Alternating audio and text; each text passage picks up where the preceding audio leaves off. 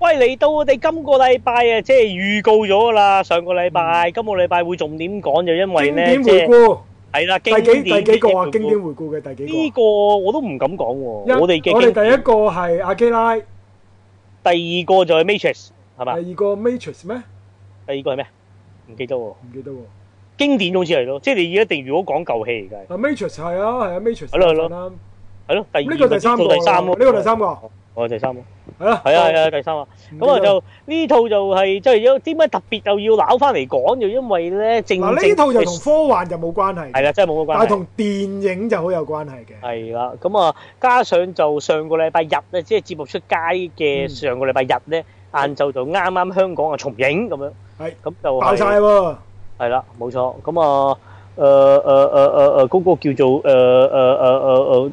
誒叫咩啊？係咪叫數碼復修啊？我唔識講，係嘛？即係即係四 K。佢有咩？佢有數碼復修到㗎，原來我唔知佢有數碼復修過。總之總之係係總之重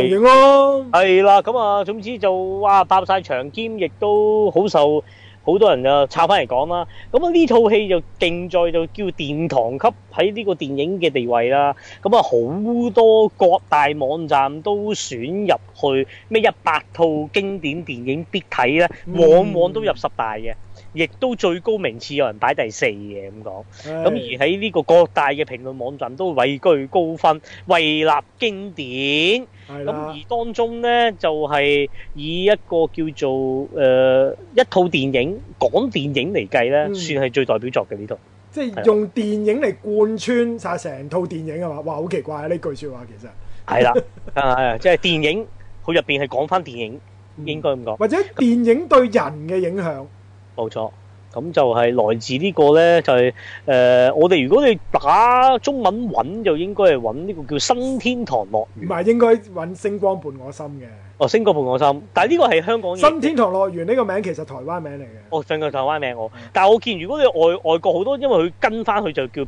Paradise 嘛，佢嗰個戲啊 Cinema Paradise》天堂係啦，咁戲佢院。佢佢最早就就咁叫天堂咁啫，天堂咁樣係啦，咁總之我哋香港就一定係叫做《星啊係啦光，伴我星》心㗎光啦嗯伴我心，當年即係八九年開始就係呢個名㗎啦。冇錯。咁啊呢套係好複雜㗎，因為先嚟就一九八八年喺意大利上映，嗯當時上映個版本咧就接近一個鐘頭零即七十誒五十幾分鐘，即係正咁啊常又電唔係影最長長度嘅。啦，正常電影係啦，長即係唔度啦。係最長。咁但係咧，第一次上映咧一百五啊五分鐘話，係咁啊，但係第一次上映咧就票房欠佳，咁啊嗯亦都誒誒、呃呃不明，即係冇冇任何特別嘅嘅衝擊嘅。係咁啊跟住就第二年啦，導演谷鬼戲就再剪一個濃縮版，一百二十三分鐘，就走去法國、西班牙、英國、美國嗰度誒輪流公映，嗯咁啊獲得巨大迴響。咁啊然後就呢個版本就尊定尊定咗呢、個誒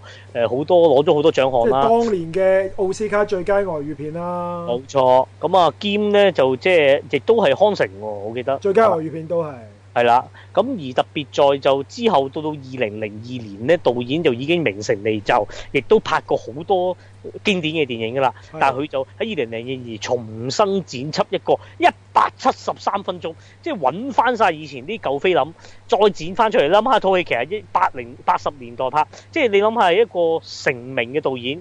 將個成名作當佢已經事隔二十年啦，抄翻出嚟重新剪輯一個一百七十三分鐘，多咗即係我諗呢個廿幾分會鐘係阿導演最希望出現嘅版本啊。或者你諗下佢係已紅咗廿年後，即係已經二十年嘅。嗯電影功力嘅昇華，再睇翻佢自己嘅出道作，咁佢肯定唔會唔會即係即係一定係叫做已經有再有一個體驗啦，係再昇華咗佢先再剪啫。咁呢個就一百七十三分鐘，就係而家所謂後世最接觸到或者叫重影睇到嘅呢個版本啦。嗯啊就係就叫導演剪接版啦，就咁係樣。咁啊，呢個新天堂樂園，我哋今次回顧重點都係呢個啦，係係咯，嘛？因為我哋兩個睇都係呢個版本啊。係我哋睇呢個版本就咁樣。冇錯咁啊，當然大家如果你話喂錯過咗嘅重誒經典重温就啊冇㗎啦，因為好似得一場定好似四場嘅啫，咁就誒誒、呃呃就冇冇再重影㗎啦。咁但係咧嚟緊個禮拜咧，即係節目出街咧，就應該之後個禮拜就會有佢嘅同一個導演。咁、個嗯導演名咧，寶寶啊，意大利導演叫朱塞貝誒、呃塔納多雷咁啊， 真係我唔知夾硬夾硬讀咗中文嘅咋，夾我硬唔嚟知啊。嘅，意大利文嚟嘅，係啦，廿蚊，但係佢個樣咧，即係佢出嚟嗰張 profile 相，雖然而家年紀應該唔細啦，咁但係嗰陣時咧，原來拍緊嗰呢個誒、呃叫做誒誒一九八八八八年拍呢個嗰陣時，講緊都係三十誒四十誒三十三十二歲啫，你諗下，即係三十二歲已經拍到呢套。誒、叫做誒、新天堂樂園咁樣，你諗下，即係幾有火。嗰陣時個樣仲要係好好即係四眼咁樣一個文青咁樣嘅樣嘅，咁啊變咗就係一個咁樣嘅叫做都我都覺得都幾天才嘅導演。咁而佢之後有套叫《星光伴我飛》，星就聲音個星，係好似講喺個遊輪上面嘅一啲一啲奇遇嘅。係咁樣就喺節目出街之後個禮拜日就又嗯有得重影。係咁如果你話聽完我哋講，亦都咧呢套就冇辦法睇翻啦，可以上網睇翻，因為都各大網站都一定有啦。係咁啊睇完發覺，喂啱自己睇啦，喂係呢科喎、咁就可以把握機會又入戲院感受埋佢嘅星光伴我飛啦，咁樣就係咁樣。冇錯，我哋今集就會重點講呢個星光伴我行，好換我心啊！係係伴係伴我心。咁啊先嚟，喂黑喂黑白嘅喎，眼嘢嚟嘅喎，係嘛？黑白點會黑白啊？星光換我心點會係黑白呢啊？個本身係咪黑白係？我我記錯添。佢裡面播嗰啲電影就黑白。係係係係係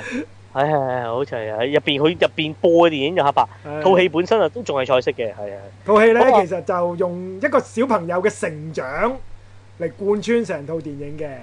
係咁即係講嗰個其實好簡單嘅啫，其實亦都唔複雜嘅。就講下男主角細個嗰陣時咧，就係、喺即係啲街童啦，你可以當佢街童啦。佢屋企就得佢同佢家同佢妹同佢媽媽。咁佢講佢爸爸咧就去咗打仗，應該就死咗㗎啦。係嗰陣時應該係二戰啊，照計就係、我唔記得二戰定一戰啦。總之，二應該二戰嚟嘅，照計二戰嚟嘅，因為冇一戰咁早嘅呢套戲應該係係係啦。咁啊，得翻去，咁佢就成日除咗翻學之外呢，之後呢，佢就好中意去到一間戲院嗰度，就誒喺、個誒、呃播映室嗰度跟住一個大叔咁樣睇戲嘅，佢係係冇錯，係啦。大叔咁係嗰陣時嘅戲院肥大叔嚇肥大叔。但係嗰陣時嘅電影上映呢，係要經過評審嘅。但個評審呢，係嚟自一個教堂裡面嘅牧師嘅。冇錯，咁、個牧師會未播戲之前呢，即係未公演之前呢，佢係會睇過晒啲戲。逢係有任何男女嘅親密鏡頭啊、接吻啊，即係床戲，你更加唔使諗啦，都會剪走晒佢嘅。冇錯，但係啊，男主角即係當佢嗰陣細路仔，即係小學生嗰陣時咧，其實佢就阿、肥大叔就要將嗰啲誒誒親密鏡頭剪晒啦。咁啊，男主角咧就好中意撻晒嗰啲碎濕濕嘅菲林翻屋企，慢慢自己保珍藏嘅。佢係，同埋佢對電影係非常之熱愛嘅。講佢呢個男主角男仔即即係又係自細，即係佢嗱嗰佢嗰個叫做喺嗰個意大利嘅小社區啦。嗯相對都係窮嘅，咁啊加上就即係一啲平房式，咁有個廣場，咁入邊有有一間唯一嘅戲院咁樣。咁佢啊，即係嗰個男仔亦都係相對都係貧窮家庭啦，咁啊絕對係啦，成個鎮啲人都貧窮㗎啦，佢都係啦，感覺即係好似食都冇得食咁，但係個男仔硬係好中意睇睇睇電影，嗯尤其是好中意揸住啲菲林喺度喺度點住啲燭光，都要喺度望住嗰啲一格格。嗯就幻想過自己個個個出嚟個效果咁樣，咁啊即係變咗一個一個咁樣嘅背景底下嘅男仔咁樣，係。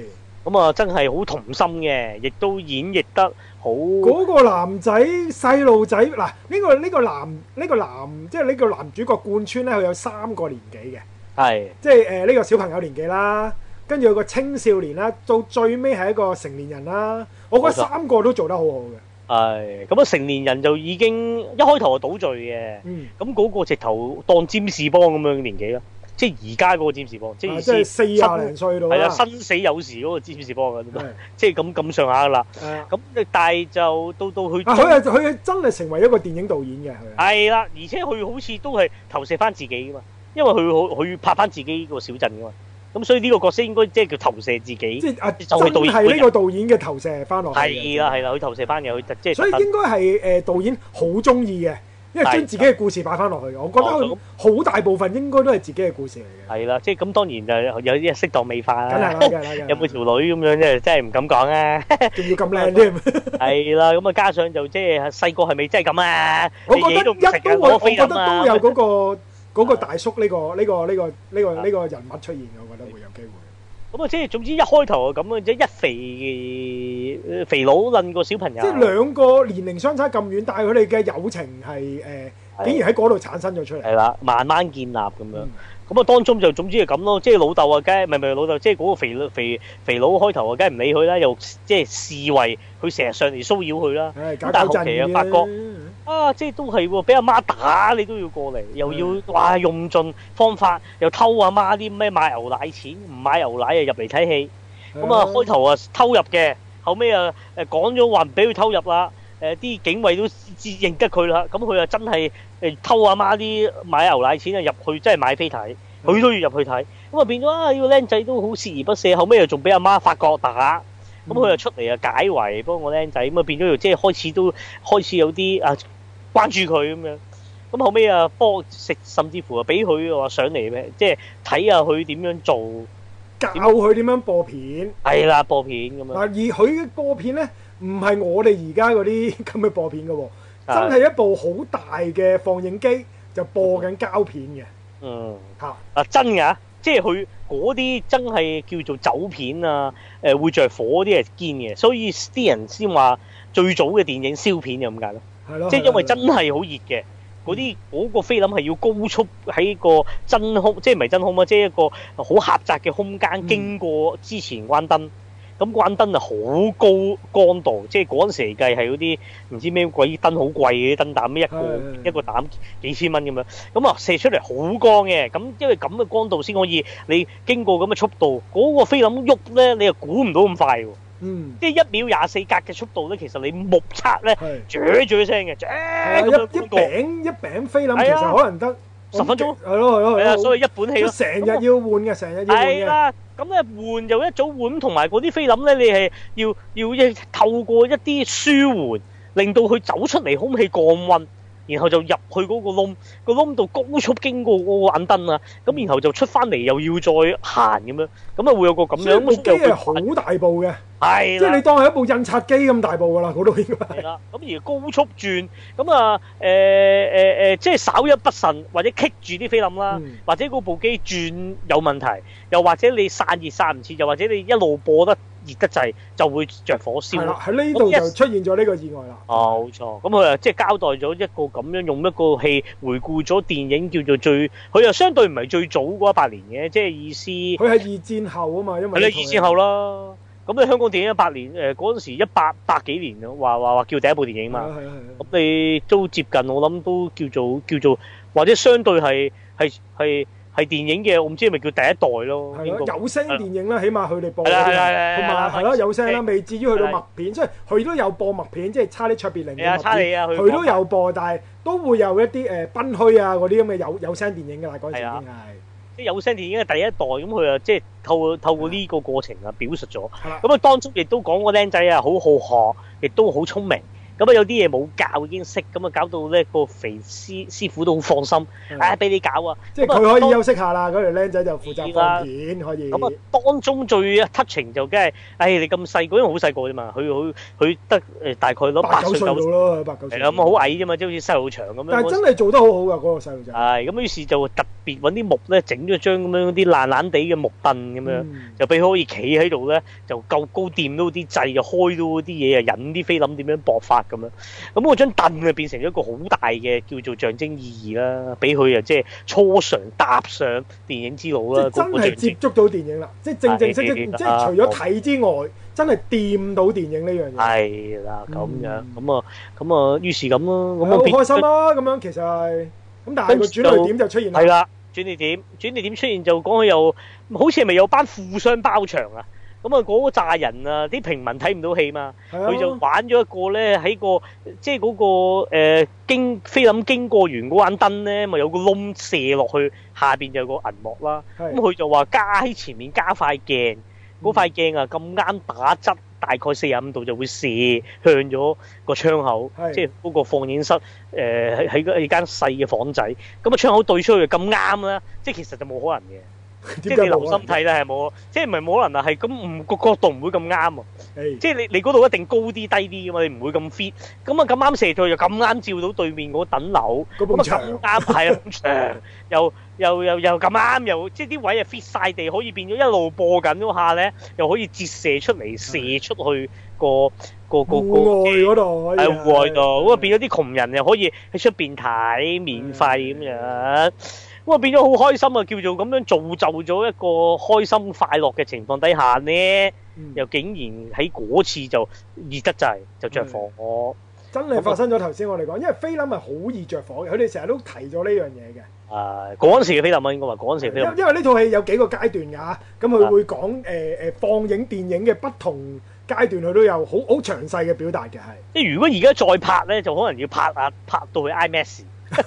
先？咁啊冇啊，當然冇好啦，啊。當然套戲係八十年年代啦，所以就係只係去到八十年代啫。係八十年代咁樣咯。係啦，咁啊變咗就真係着真火係。真係火燭嗯啦！係啦，咁啊，啊因為嗰陣時個小朋友就誒跟咗嗰啲窮人落咗下面睇，睇電影咁所以佢係啦佢，目測到佢着火，已經衝上去，咁一衝到上去嗰陣時，已經啲火咧焫着埋側邊啲菲林，發覺救唔熄啦，跟住再誒、呃個師傅上過去救嗰下咧就爆，啲係火就焫落去塊面，咁佢就暈咗。。係啦，暈咗兼就瞓咗喺度，咁啊嚇晒啦。嗯咁啊，跟住個仔小朋友嚟到啊，一手拖佢落樓梯，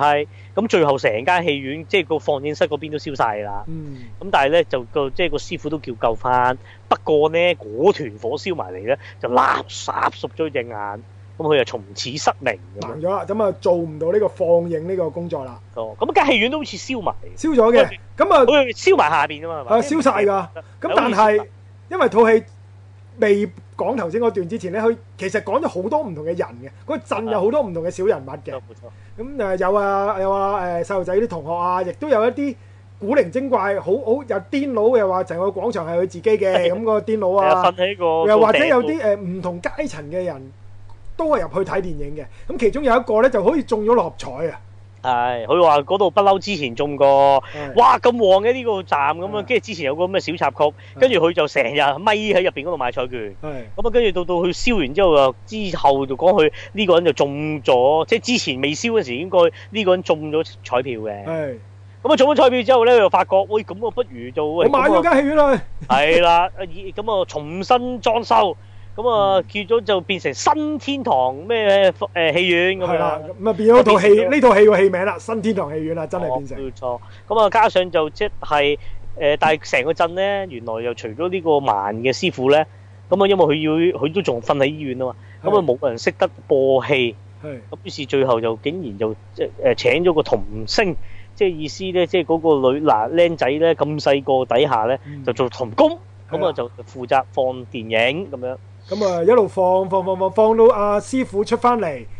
就要。係甚至乎師傅出翻嚟都係佢放嘅，雖係然啦。佢師傅因為有佢大有咗上到放映室，但係都係佢主係力幫幫手佢做啦，係翻。啊，都係主力去做翻。咁啊，放放放放到佢大個啦，終於大個啦，青少讀年中入學邊啦啦，，讀中學啦。係啦，嚇啊咁途中都經過誒其其他嘢嘅，你可以睇到誒誒嗰啲村民即係睇戲嗰陣時個表現啦。等呢啲可以等陣再講啦，呢啲碎濕濕呢啲。係冇錯冇錯嚇，咁同埋亦都經歷咗誒誒，唔需要再剪接嗰一啲誒親熱場場面啦，已經係啦係啦，開始解放咁樣，哇！啲人嗌晒啊咁樣嚇。係啦。咁啊，跟住又又講佢誒誒，跟住又會咩？係好似又加咗有啲酒片啊嘛，係酒片咧，即係呢個香港都有嘅嗰陣時。係啊，即係因為誒呢兩間戲院同時播緊嗰套戲，啊佢哋就要踩單車穿梭兩間兩個鎮裏面運翻嗰啲菲林，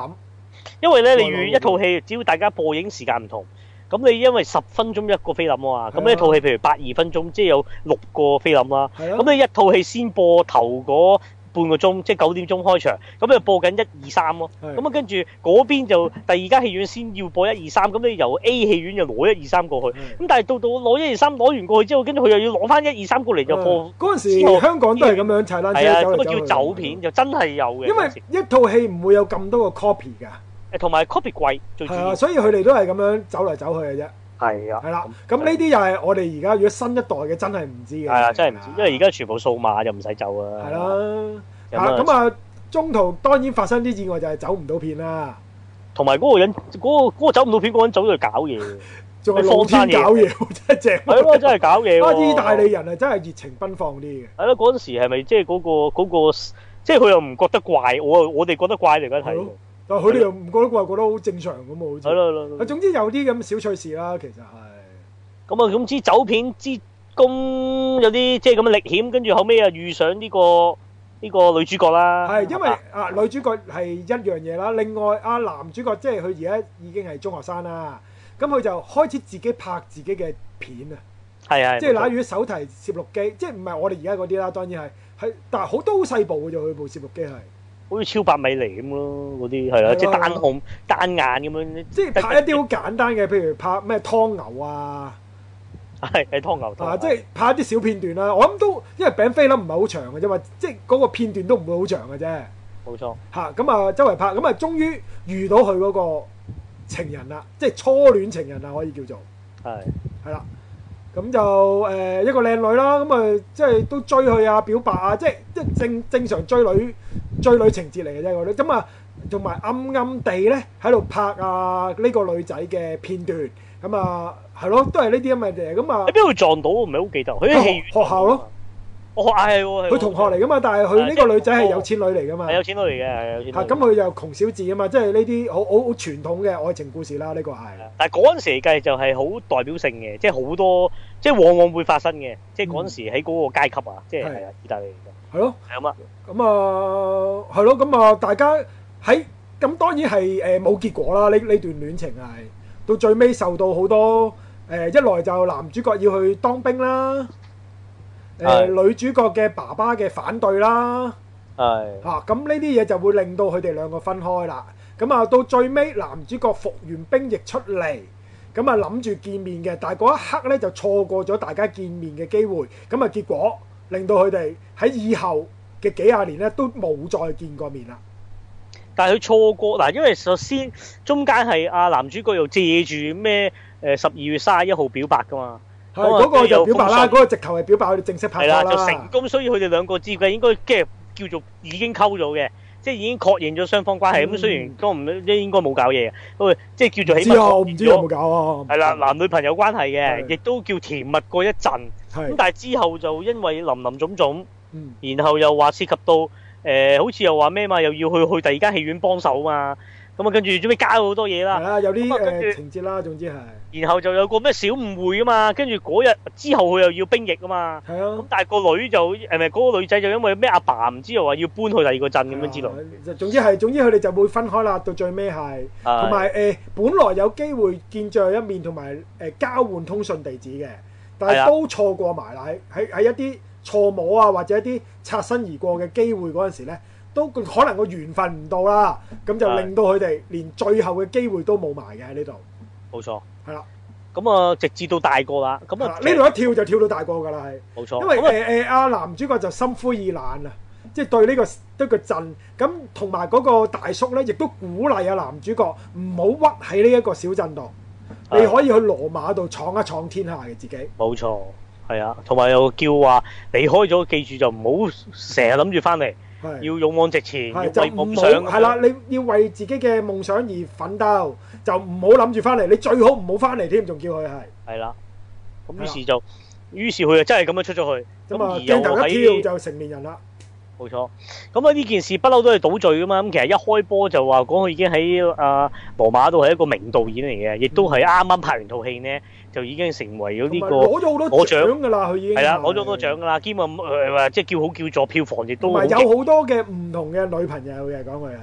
係即咁係不啊，但係斷轉換女朋友嘅，同我哋啲所有嘅導演都一樣係。係啦，即係食女無數 啦。咁啊，但係就導阿演係媽梗係咧打食女電嘅啦，就打電話過去揾佢，就話叫佢翻嚟，就因為點解呢？就 因為誒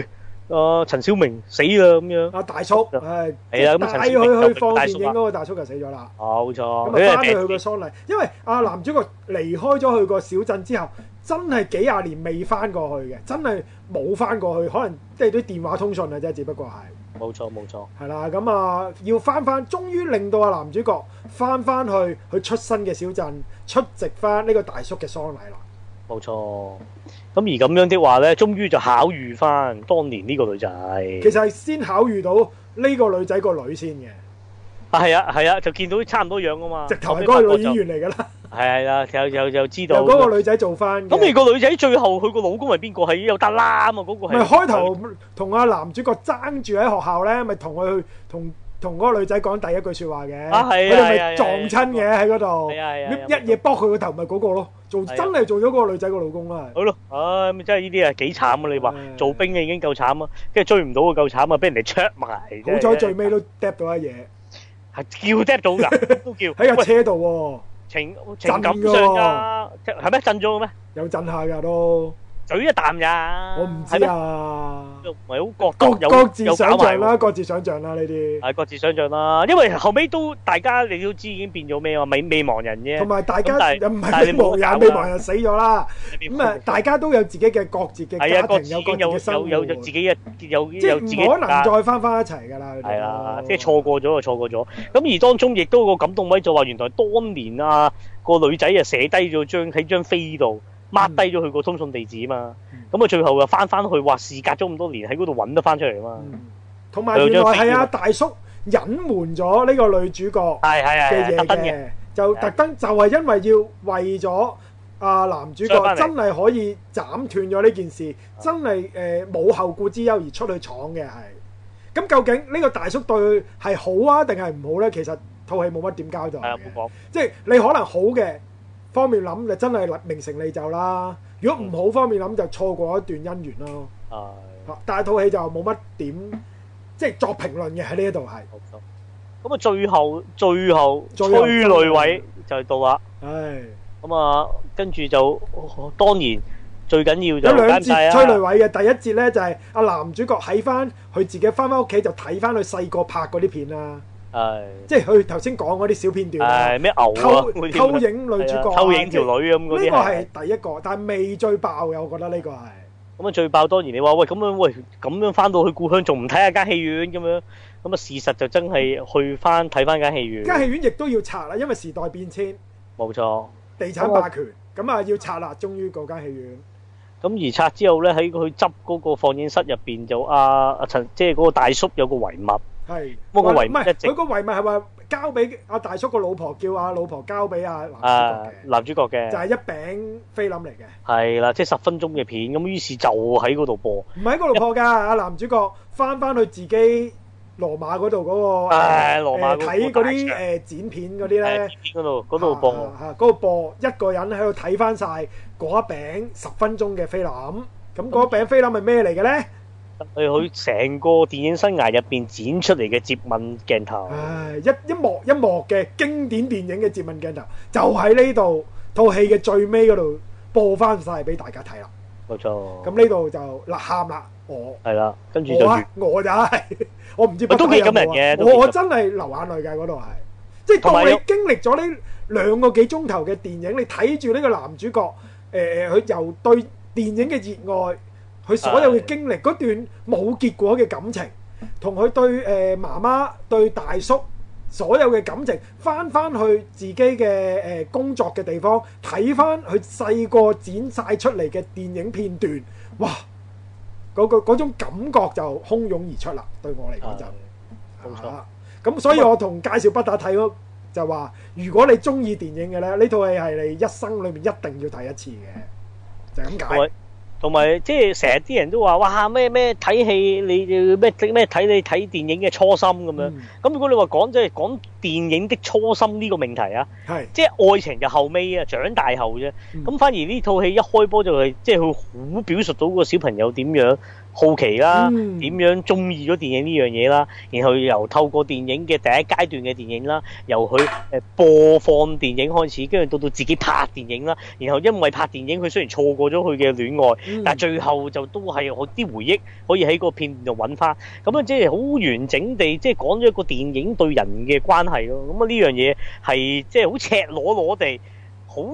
中意電影嘅人先攞到呢啲題材而拍到出嚟嘅。咁啊即係即係係好好好好有火嘅應該話係。咁啊，加上啊好細膩嘅，入邊嗰啲情節就吓，亦、都啲人又話後世評價就話佢好好表述到嗰個年代嘅意誒嘅意大利嗰、個狀況，包嗯括嗰個貧富懸殊啊，入邊嗰啲譬如宗教嗰個影響力啊。嗯電影嗰種即係思想鉗制啊，跟住啊點樣誒、呃、階級嘅主義啊咁樣咯，咁啊係一個好好嘅記錄咁樣，嗯咁啊、但係佢又頭先你講嘅所有命題咧，佢又唔係硬塞俾你嘅，冇佢錯佢某程度上係要用一種比較輕鬆啲嘅手法講俾你聽嘅。冇即錯，係例如誒誒、呃呃、電影院裏面係會有色情事業啦，係有有人喺度搞嘢喎，誒、真係有有有有有妓女㗎啦，阿係男主角嘅第一次都係衰喺嗰度手上啦，係啊又或者睇你睇戲係好投入㗎啦，你見到係即係會跟住誒、呃、電影嘅喜怒哀樂而反映到佢哋嗰啲觀眾嘅身上嘅，甚至乎有啲觀眾直頭可以早過套電影講電影嘅對白嘅，已經熟 到。係，即係睇好多次，啊同埋佢哋話興，因為嗰陣時就呢一個小鎮嚟計冇娛樂噶嘛，係佢哋夜晚一收工其實就冇電視噶嘛，你記住嗰陣時，當然即係啦後尾先講啊，第二輩嘅就話有電視啊，一套戲都有表達受到電視嘅衝擊係嘅，佢都有啊咁啊冇電視嘅情況底下，佢哋唯一嘅娛樂夜晚就係去入去聚埋。係睇戲，跟住即係一齊誒誒誒誒度過呢個咁樣嘅時一光，齊開心，一齊笑一齊笑，一齊喊一齊喊係咯咁。而家你感受唔到嘅呢樣嘢係或者而家啲新一代睇你唔係好明嗰個感動位喺邊。啊？點解但係佢戲院可以嘈冤巴閉嘅咧？佢哋，但係你又唔覺得煩厭嘅喎，其實係係即係只不過佢哋好投入電影，對電影嘅熱誠係好好好好好好強烈嘅，所有嘅觀眾都係，係甚至乎小朋友又好，老嘢又好，男好男又好，女又好，佢對電影嘅執着其實係而家嘅人冇㗎，我覺得係。咁但係呢套戲就表現咗呢樣出嚟咯，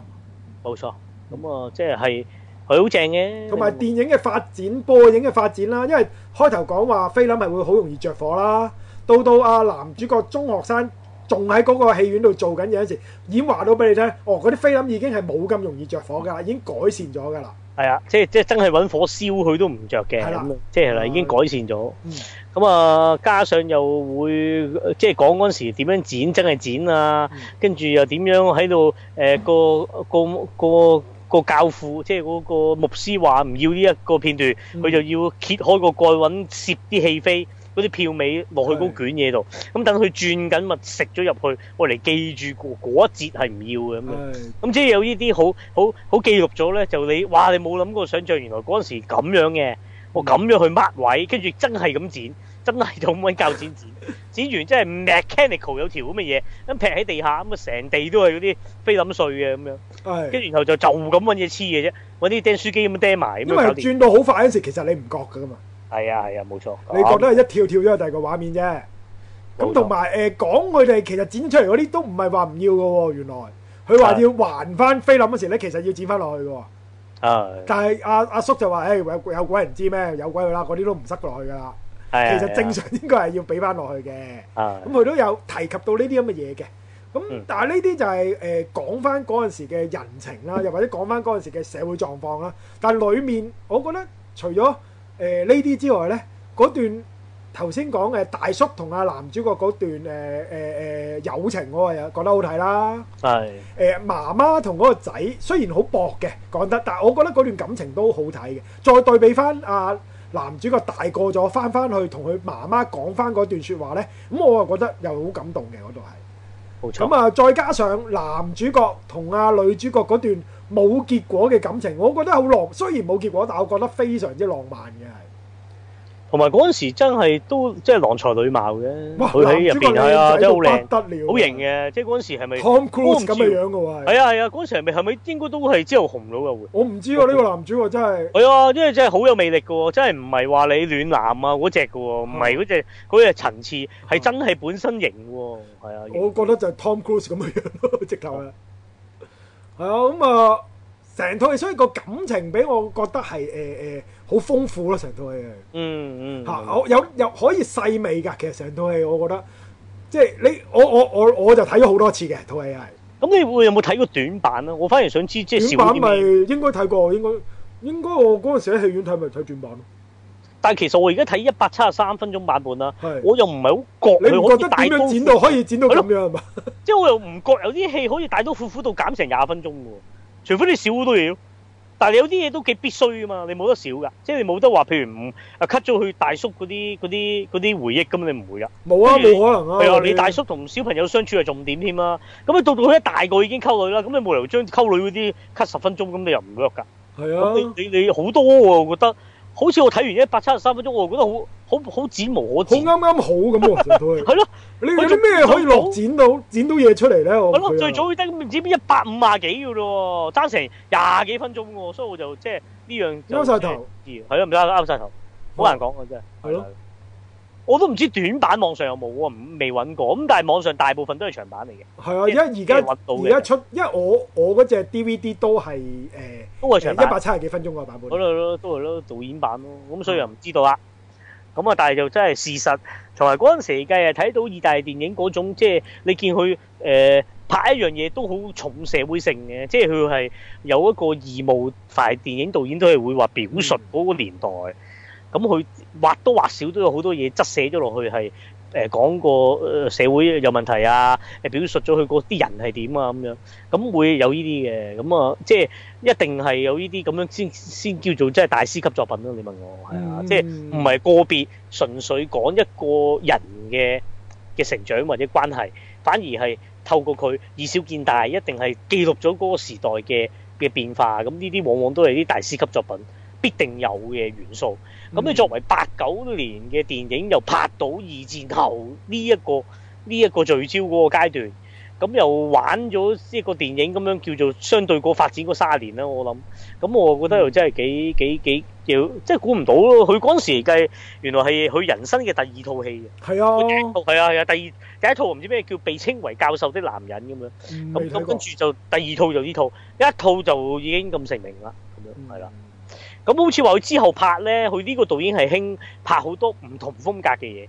佢特登唔會走翻轉頭。係啊即係譬如呢一個新天堂樂園玩咗電影，玩咗一個咁樣嘅愛情關係咧，下套佢特登唔玩，佢又玩第二啲嘢咁樣。咁佢又話之前拍過，之後又拍過咩憂國車站啊，係出名個咩海上鋼琴師，跟住海上到到鋼琴師咪係星光伴我飛咯， 係係咩咩，我 sorry 啊係咁跟住就誒有個叫西西里的美麗西西傳，里的美麗傳說，你佢就話你有冇睇過啊香港叫做真愛伴我行，冇睇過。係咩？有個咁嘅名㗎？佢我話就係唔係喎，我記得都係叫西西里的美麗傳說喎係。咩係咩咩？個女 Vâng, OK 主角咪係 Matrix 嗰好個靚咧哦，Matrix 第二三集嗰個情婦咯，即即嗰個鎖匙佬鎖法匙國佬，係啊係啊嗰個吊住咯，佢嗰個嘛，係啊會教入去搞嘢。樣靚身材，正啦，係啊係啊，冇錯 係咯佢咪西西里啲美麗傳說嗰個女主角咯，跟住佢仲有個叫咩寂寞拍賣師，就二零一三年啦，係好近期啦，嗯係啦，咁樣就係啦，即係你講。跟住好似佢都好好老都仲有作品啊，佢隔好耐先至拍一套，拍搞好耐先拍幾一套。年咯。咁但係佢最近嗰套就二零一六年都仲有作品，就叫《愛情天文學天文學》唔識係啦，係啦，唔識唔識。基本我應該都係睇過佢呢套戲同埋西西里啲美麗傳說啫。 O K，咁得唔得？所以咩？係咪哦順 O K 㗎，都係有個小朋友咁樣啊㗎，都有小朋友喎，咁我玩咩啊？有咩咪特咪中意咗呢個靚女咯。 O K O K O K，明白。跟住我小呢朋友梗係唔係少到好好少嗰啲啊。啊，明白，即係有啲越級挑戰嘢，即係嗰啲係盲盲目光環式戀愛，係嘛係啦，係啦明白明白。咁啊，OK 嘅，呢套都好睇嘅，因為女主角吸引啊嘛，最主要係。冇錯。咁而誒呃嗰、個導演又已經都攞獎攞到無數啦，成係板子咁長。誒咁你咧，即係意大利嘅電影金像獎嘅最佳導演都攞過兩次。咁嗯而喺呢個咩誒英國電影學院獎入邊又攞過最佳外語片，又攞過劇本，又攞過配樂。咁啊，亦都咧康城影誒、呃特別獎又攞過，奧斯卡最佳外語片又攞過，金球獎最佳外語片亦都攞過啫咩？咁但係特別在喎，原來個導演自己本身攞過演員獎喎。係佢原來攞過第二屆歐洲電影獎嘅最佳演員，哦，係啦。咁啊，我都唔知佢攞咩，佢係咪以前拍過戲咧？咁啊，唔會係自己自編自導自演嗰只啊？唔知喎咁我唔知啊佢個樣又唔好我知，又唔好上鏡啊，都型嘅，型嘅。文青樣，即文即青即樣。特別咯，個樣即都相對鮮明嘅，唔係話好平庸嗰個樣。嗯嗯咁啦，咁啊，即係一套，唉，好難講啊！你問我唔。係我我我都係啊我冇驚佢哋死。覺得勾啊！唔係喎，我即係佢冇哋死唔會都理解啊推介喎，我冇死都推介喎。我知，即係我哋一定會講，即係正如我講教父啫嘛，講到口臭，佢哋唔明就唔明噶啦。嗯我都好難游但說係呢套啲人相對，我覺得容易睇嘅。呢入口啊套係，OK OK，同埋但係佢，因為可能小朋友嗰段你覺得好好笑噶嘛，有啲嘢係。啊係適當嘅童真咯，啊童真幽默咁到到中年嗰個唔係都唔係中年誒誒誒中學階段啊中有段學愛情故事，係咁啊靚仔靚女其實又吸引嘅喎，個個商業元素其實好足夠嘅嗯喎。到到誒年長咗啦，嗰度就真係一個感情啊嘅遺憾嘅味啊，沉澱係啊啦。遺遺咁憾味我又覺得又係好睇嘅喎，所以啊三段三個三個階段其實都有各自吸引嘅地方。啱。嚇，咁我我我覺得無論但係個同埋個電影節奏一啲都唔緩慢嘅，嗯即係每一分每一秒其實都發緊發生緊事嘅佢係係嚇，咁、個推進其實好爽朗嘅成套戲，即係唔好諗住呢套係好文藝嘅，呢套唔係好文藝嘅戲嚟嘅咋，呢套係係其實我佢商業計算頭先講嗰三個階段都好準確㗎佢係。係咁所以誒誒誒係咯，我好值得推介嘅，我覺得呢套戲係冇錯冇錯，嚇咁啊，係咯咁啊，我覺得就如果未睇過嘅，真係要千辛萬苦揾方法，你都應該攞翻嚟睇一睇嘅《星光伴我心》。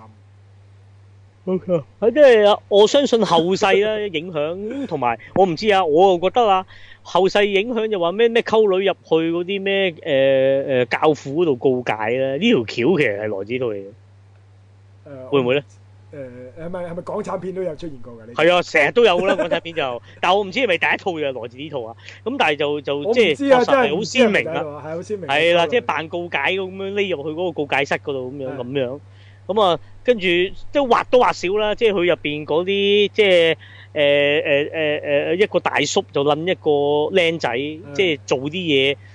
係係係係係教佢做即係嗰樣嘢嘅初心，嗯即係呢啲咁嘅橋段，我估都係建基呢套咯，好多都係啦，同埋偷望女主角啦，誒係製造一啲邂逅嘅情節啦。係啊偷拍佢啦，呢啲我哋啊，我哋嘅電視廣告都睇唔少啦，呢啲。啊冇錯冇錯。係啊咁都係嚟自《星光伴我心》嘅。冇錯。咁啊，即係唉，唔同年代睇唔同嘢啦。你嗰個年代，